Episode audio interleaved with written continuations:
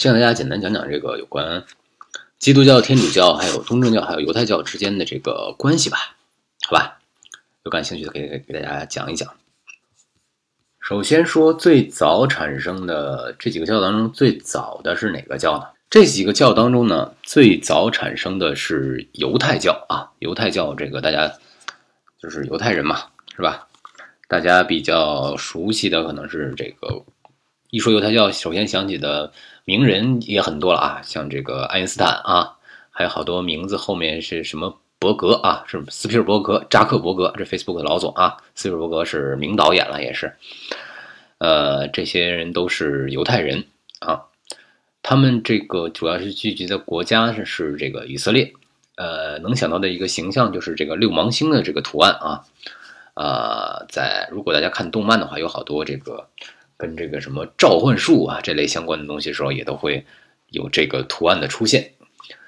然后这个犹太教呢，他们这个信仰是说信仰上帝啊，但是他们想觉得这个上帝是指关照犹太人的，所以这个这个教派叫叫叫叫这个犹太教，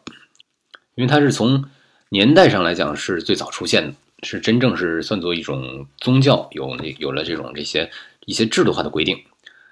嗯，是从这个摩西拿到上帝给的十诫开始啊，但是呢，形成这种成熟的又完整的这种宗教体系呢，可能要从这个所罗门啊，这个是上古皇帝了哈，呃，建立了一个第一圣殿开始的。这个基督教的史学家呢，一般是认为。最初的基督教是从这个犹太教脱离出来的一个教派，在这个公元元年嘛，公元初年啊，你像这个我们说这个公元前是 B.C. 嘛，Before Christ，就是在基督出生之前是吧？然后是这样这样一个叫法，所以这个是在公元初年的时候，早期的这些犹太教的这些使徒呢就开始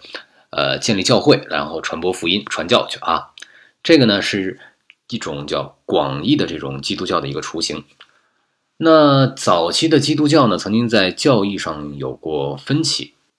这个宗教内部就是先后举行过了一些比较重要的这些大公会议。从这个东呃叫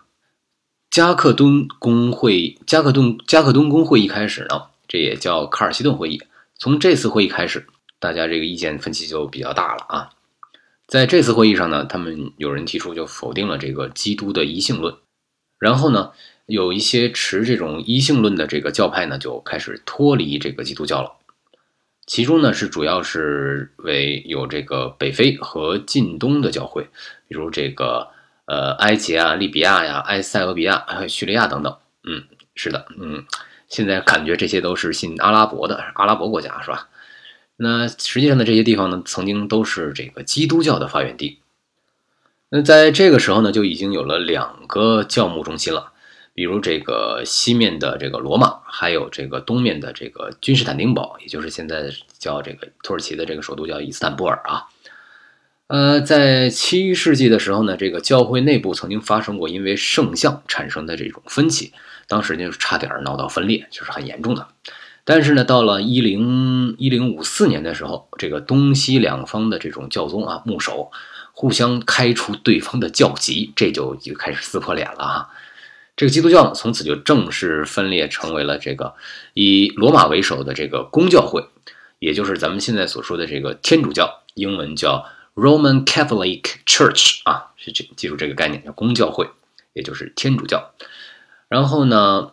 还有这刚才说完这个西面这个罗马这边的这个宗教，然后还在说这个分裂分裂之后，这个东边的这个土耳其这边的啊，呃，君士坦丁堡为首的这个正教会，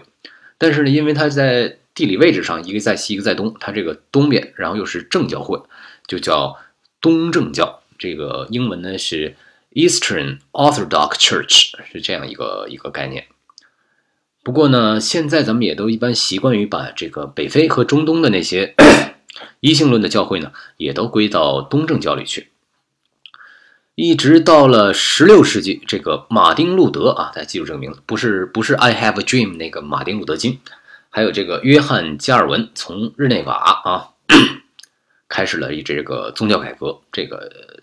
上学的时候学历史，如果有印象，对这段有印象的话，应该能能想起来这个宗教改革这个事情还是比较大的。当时成立的这个新教派呢，就被称为叫新教，呃，确切的说呢，应该是叫叫更正教，但是呢，英文的习惯上还是称叫 Protestant 这么个词，P R O T E S T N A N T 这么这么个词。那因为当时罗马教宗呢，不但是把这个马丁路德的教籍开除了，而且还把他给驱逐了。那保护他的一些王子们呢，就跑去抗议，留下了这个也叫抗议宗这么个名字。那需要注意的是呢，英国的亨利八世的宗教改革产生的这个英国公教，也叫这个 Ang Anglican Church，是普遍也被纳入这个新教范畴的。但是呢，这个实际上也不能看作是宗教改革的一个产物。那现在的区别呢，主要是在啊啊啊，还没说完这个，呃，像咱们中国这几年比较兴起的这个这种基信基督教呢，普遍的都是新教了啊，是是这样一个范畴下的，跟这个呃天主教和东正教有一个也有一个区分啊。那现在这这在这几个宗教的区别呢，主要是在接受的这个经典和教义上的一个区别。这犹太教呢，它只接受旧约。这旧约是什么呢？就是耶稣诞生之前，犹太人一直信奉的那本那本那本圣经啊。那犹太教呢，只接受这个叫旧约。天主教和东正教呢，除了新约、旧约之外呢，还有一些次经。那新教呢，就没有那些次经。啊，大家在这可以梳理一下啊，这个 对，就是呃，这个新约呢，就是耶稣诞生之后有圣经补充的那些那些那些情节，这个是是是新约啊，新旧现在咱们说的这个圣经一般是包含这两部分的啊，当然在章节上我记得好像是还是有区分，前面是新约，后面是旧约，有翻过圣经的应该可以有点了解，里面大多数都是。讲故事啊，关于这个上帝啊、人类啊、耶稣，还有他这些圣徒，这些这些啊经这些怎么说呢？宗教偶像啊，还是啊神人圣人啊，这神人圣人这些人的这些事迹，通过这些事迹来来来来教育这个信众。呃，教育上的这个重要的区别呢，在于这个犹太教是不接受耶稣作为弥赛亚的。那天主教呢？除了圣经，还有这个教宗啊、主教啊等等一套等级制度和教规，并且呢是推崇这个圣徒成圣徒崇拜。新教的教派就非常多了，很难是一下子概括全。但是基本上呢是宣扬这个因信称义，也反对圣徒崇拜和圣像等等。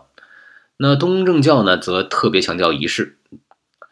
呃，像这个我们这个我国。哈尔滨啊，东北的这个哈尔滨有这个圣索菲亚大教堂，这就是东正教一个比较典型的一个建筑。那我们知道了这些之后，怎么区分？呃，这些这个从这个信徒或者是他们这个礼拜场所来来来区分这几个宗教呢？嗯，也有一些一些一些方法啊。你像这种，如果你进到这个教堂之后，发现里面是有是是是金碧辉煌的各种平面装饰，还有无数的这个耶稣，还有这个玛利亚的这个画像，很少这种都是画像啊，很少有这种实体的雕像的话，那这一定就是东正教堂了。这种风格呢，也是受东方宗教的这个和审美影响的一个结果。呃，你感兴趣都可以去这个索菲亚大教堂啊，可以去看一看，或者你附近有什么。哎，这个南方东正教的应该相对少一点哈，呃，但如果你进入这个教堂之后呢，看到是里边这个结构也是很错综复杂，这建筑也是很繁复、很华丽啊，富丽堂皇的这种，而且看到这个在教堂最显眼的位置是这个耶稣钉在十字架上，或者是天使啊、使徒啊等等这一大堆雕像这种，那这个就肯定是天主教堂了。呃，再说说这个新教堂啊，新教的这个教堂，在咱们中国也般都叫叫基督堂啊。这种呢，一般进去之后就只有一个十字架，然后其他地方都特别简朴。墙上什么也都特别干净，什么也不挂，什么没有什么乱七八糟东西，就只有一个十字架，十字架上也没有没有耶稣生耶稣被钉在上面这种这种，这个就是新教的教堂了。嗯，他们在教义上的一个区别，还有这个新教之所以是新教呢，是主其实主要是为了摆脱这个必须受这种教宗啊或者什么来来控制这么一种一种一种一种思想吧，就是说。